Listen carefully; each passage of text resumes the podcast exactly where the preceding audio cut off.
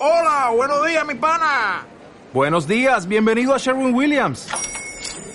¡Ey! ¿Qué onda, compadre? ¿Qué onda? Ya tengo lista la pintura que ordenaste en el ProPlus app. Con más de 6.000 representantes en nuestras tiendas listos para atenderte en tu idioma y beneficios para contratistas que encontrarás en aliadopro.com. En Sherwin Williams somos el aliado del PRO.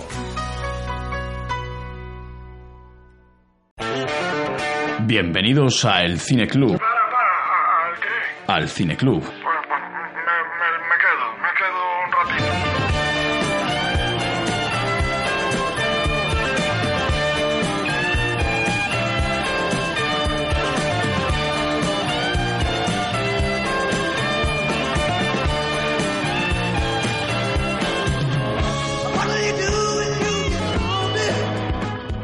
Hace unos días comentaba con Igor la importancia de tener un buen director para rodar una película, una serie de televisión o simplemente un anuncio. Eh, se trata de trasladar a imagen y sonido una idea o una historia y encontrar los recursos para hacerlo sin tener que caer en lo evidente o recurrir a diálogos absurdos, etc. No se me ocurre ningún mejor ejemplo para mostrar cuál es la importancia del director que comentaros eh, la serie de Amazon que he terminado de ver estos días titulada Homecoming.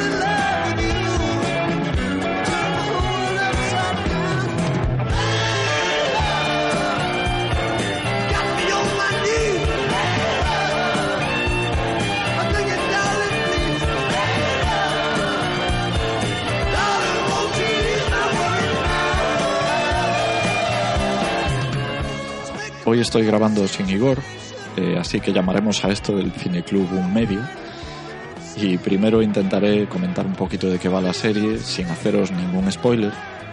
Y después de la alerta correspondiente, pues entraremos un poquito más en el detalle de, de la trama y cómo están utilizados algunos recursos estilísticos para hacer esta gran maravilla televisiva.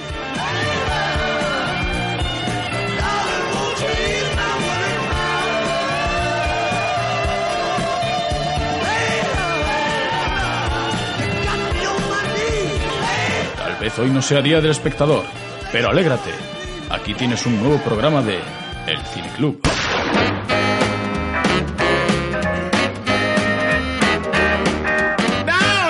The on the foggy hill rock stood a crazy little demon blowing his top. Fire in his eyes and smoke from his head. You gotta be real cool to hear the words he said. He did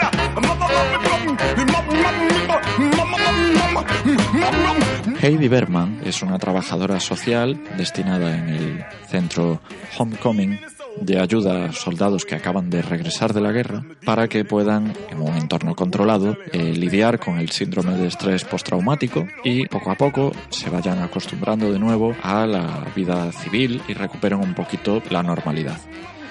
Y aunque al principio nos pueda parecer que se trata de un drama, poco a poco iremos viendo que hay pequeños detalles que no terminan de encajar de todo. Con cuentagotas se nos va dando un poquito de información y la trama gira hacia el género del thriller psicológico.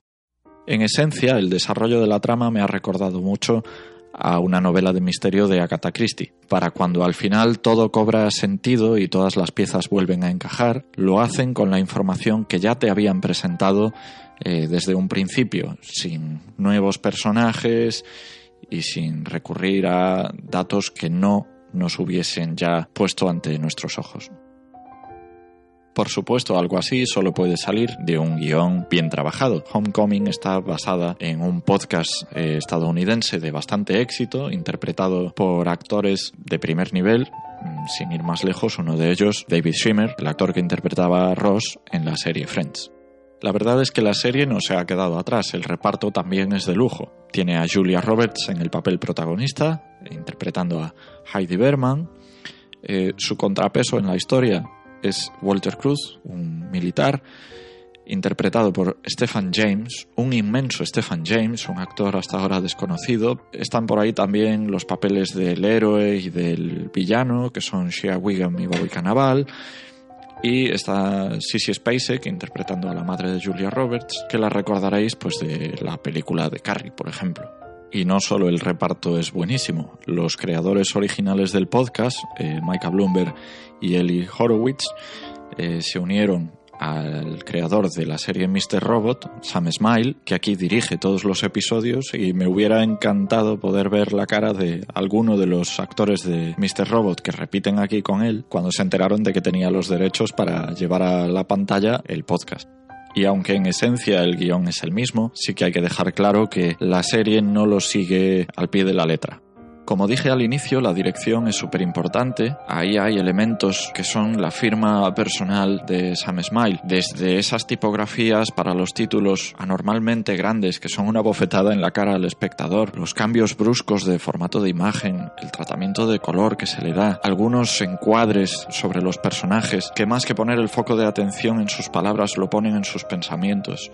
También hay algún plano secuencia muy interesante, escena post créditos y como homenaje no solo el haber contado con Sissy Spacek, sino pues algún plano que es claramente el de la escalera de vértigo o, y aquí quiero hacer una mención especial, toda la banda sonora, que toma pues elementos, eh, como digo, de vértigo, sino también pues temas de las bandas sonoras de La Conversación, de Coppola, alguno de La Cosa de John Carpenter, 2001 Odisea del Espacio de Kubrick, eh, algo de Marathon Man también hay por ahí, de Andromeda Strain, por ejemplo, o de La Creación, anda por ahí algún tema de Evangelis de fondo. En definitiva, un gusto por ese cine de los 50, los 60, los 70, eh, de ciencia ficción, pero sobre todo thriller y esas ganas de que el espectador entre en el juego que Homecoming le plantea. ¿Y cuál es ese juego? Bueno, pues el de una narrativa muy cuidada, dividida en 10 episodios de en torno a media hora cada uno, con diálogos muy inteligentes, con personajes muy bien eh, interpretados, que traen al primer plano el lado más humano de unos personajes que son en realidad los responsables de unos actos terribles, que se quedan sin embargo sirviendo aquí como telón de fondo. Si repasamos un poquito la interpretación de cada personaje, aunque Julia Roberts nos puede causar un poco de recelo para aproximarnos a Homecoming, aquí ella ha escogido un papel no demasiado acaramelado, no es un papel de diva de Hollywood, sino todo lo contrario, está muy alejado de Pretty Woman y del cliché de novia americana. Es un papel mucho más cercano a lo que ella hizo en Erin Brockovich, un papel muy humano, muy dramático y que requiere saber contenerse muy bien a la hora de transmitir el difícil equilibrio que su personaje debe mantener entre cumplir con su trabajo y su sentido del bien. También lo hace fantástico Bobby Cannavale, que sin caer en lo extravagante nos presenta a Colin Belfast, el jefe de Heidi Berman, un hombre de negocios algo fanfarrón que lamenta no haber llegado más lejos en su vida, pero que no dudará en mentir para ver cumplidas sus aspiraciones. Shea Wiggum es Thomas Carrasco, un burócrata gris, la puesta al día del siglo XXI del detective Colombo, que, llevado por su ética profesional, llega incluso a desobedecer a sus superiores para poder investigar a fondo y se convierte, digamos, en el antihéroe. Stephen James encarna a Walter Cruz, un militar que acaba de regresar de la guerra y que es el carisma en persona. Cada vez que aparece en pantalla es para establecer un lazo de complicidad emocional con los espectadores, un hombre sincero, sencillo, humilde, que inocentemente espera poder confiar en Heidi Berman y recuperarse de su experiencia en el frente. Y después de esta radiografía general de qué es Homecoming, vamos a pasar a destriparla en la parte con spoilers. ¡Alerta! ¡Spoiler! El primer episodio de la serie es un primer acto en toda regla. Eh, nos presenta a Walter Cruz, que llega al centro Homecoming y conoce a Heidi Berman como su terapeuta. Es la, la relación que se establece entre ellos de sinceridad, eh, como terapeuta y paciente. Y nos presenta a Colin, el jefe, eh, exprimiendo un poquito eh, a Heidi, pidiéndole pues más y mejores datos y resultados del experimento que están haciendo. ¿Qué experimento? Bueno, pues sin que los pacientes lo sepan, se está tratando a los militares retirados con una droga que se pone en su comida con el objetivo de que puedan lidiar con el estrés postraumático. Con un brusco cambio de formato de imagen a cuatro tercios, el director nos sumerge en la otra línea temporal de la serie y nos queda grabado a fuego ya cómo identificar a qué línea temporal pertenece cada escena. Y aquí vemos al detective Thomas Carrasco investigando una queja del centro Homecoming que involucra a Walter Cruz y a Heidi Berman. Cuando la localiza y se dirige a interrogarla, descubre que ahora trabaja como camarera en un restaurante en un pueblo pero no recuerda ni a Walter Cruz ni tan siquiera haber trabajado como terapeuta en el centro Homecoming. Los siguientes tres episodios nos sirven para conocer un poquito más cómo es la vida en el centro Homecoming. Eh, conocemos a Schreier, un compañero de Walter, que sospecha que no están realmente eh, en Florida, ni siquiera. Sospecha que los están drogando sin su consentimiento y tras una salida nocturna, una excursión que no acaba, pues digamos, de la mejor forma, eh, pues Ryer es expulsado y Walter se queda un poquito fastidiado porque pierde el amigo que tenía dentro del centro. Eh, para mí lo más interesante aquí sucede en la línea temporal de 2022, donde vemos como eh, Heidi nos recuerda haber trabajado en el centro Homecoming, no recuerda quién es Walter, no recuerda quién es Colin, a pesar de sus constantes conversaciones telefónicas. Y conocemos a la madre de Walter y a la madre de Heidi. Ninguna de las dos está por la labor de ayudar a Carrasco a investigar qué sucedió en el centro entre ellos dos. El quinto episodio devuelve un poco el foco a la relación entre Heidi y Walter. Vemos cómo se gastan bromas, cómo él le descoloca los bolígrafos de una cierta manera. En definitiva, eh, vemos cómo van poco a poco creando una relación de amistad entre ellos dos. En este punto de la serie, además, ya hemos visto dos elementos que serán de importancia eh, hacia el final.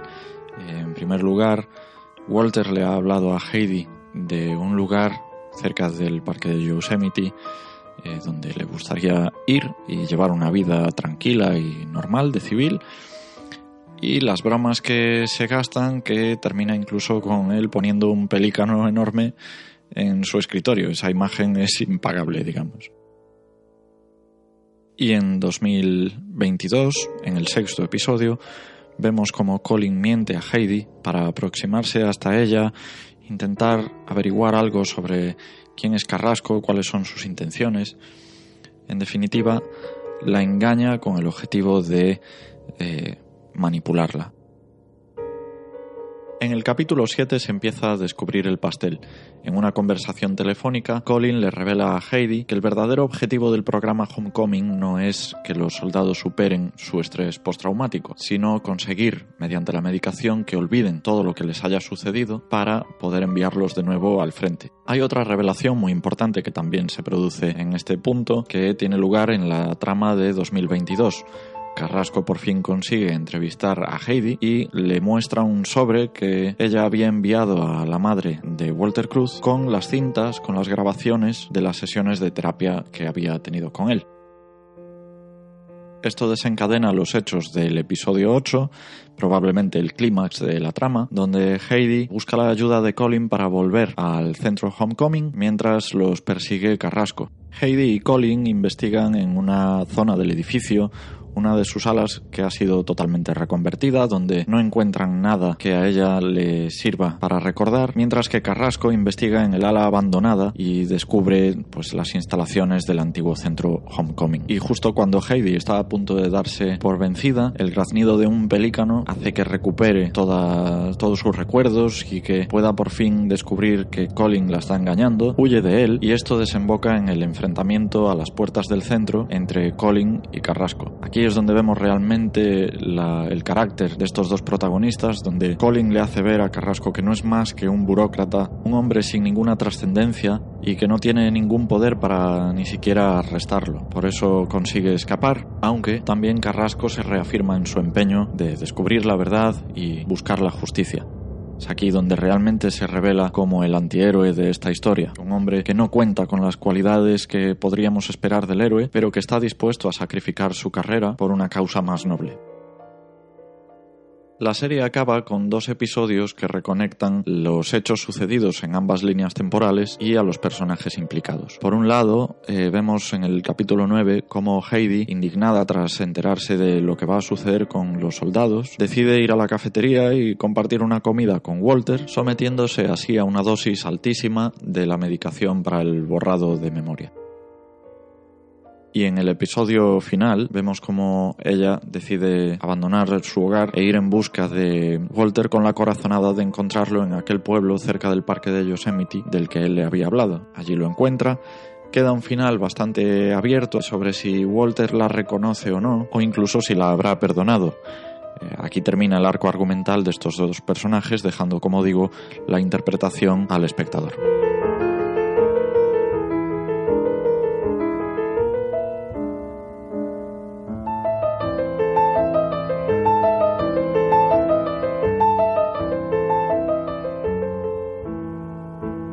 El Cineclub.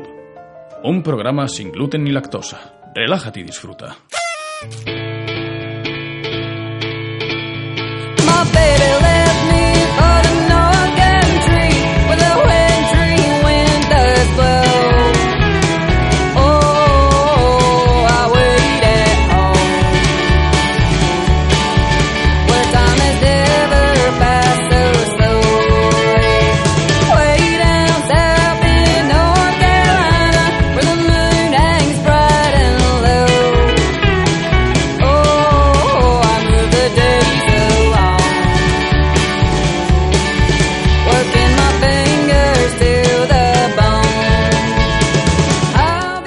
Ya lo he dicho al principio, hay muchas cosas de Homecoming que me han gustado. Por ejemplo, un acertado plano secuencia siguiendo al personaje de Heidi Berman saliendo del edificio de Homecoming, que en segundo plano nos deja entrever cómo es el día a día en esas instalaciones. También hay unas escenas a pantalla partida cuando los personajes hablan por teléfono, que incluso está modulado el sonido para que parezca que estamos nosotros escuchando esa conversación.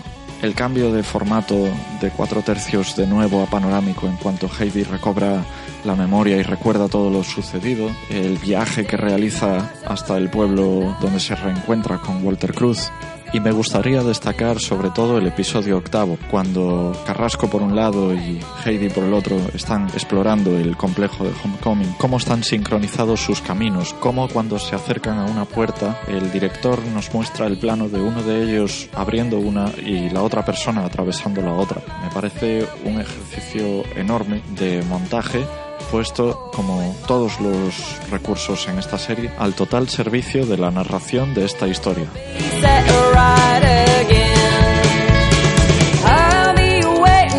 También me ha parecido ver imitaciones del estilo de otros directores, además de los que os mencioné antes, como por ejemplo de David Fincher, en planos que el movimiento de cámara está perfectamente sincronizado con el de los personajes en pantalla, y valga de ejemplo los planos cenitales que también habíamos visto en la escena inicial de la serie Mindhunter. Y nada más, hasta aquí el comentario de la serie. Espero que os haya resultado entretenido, que no os haya aburrido ni os haya resultado pedante. He tratado de ser breve y condensar la máxima información posible para animaros a verla y me despido hasta la próxima, porque además estamos preparando unos programas muy especiales y divertidos en los que contaremos con unas invitadas también de lujo. Un saludo.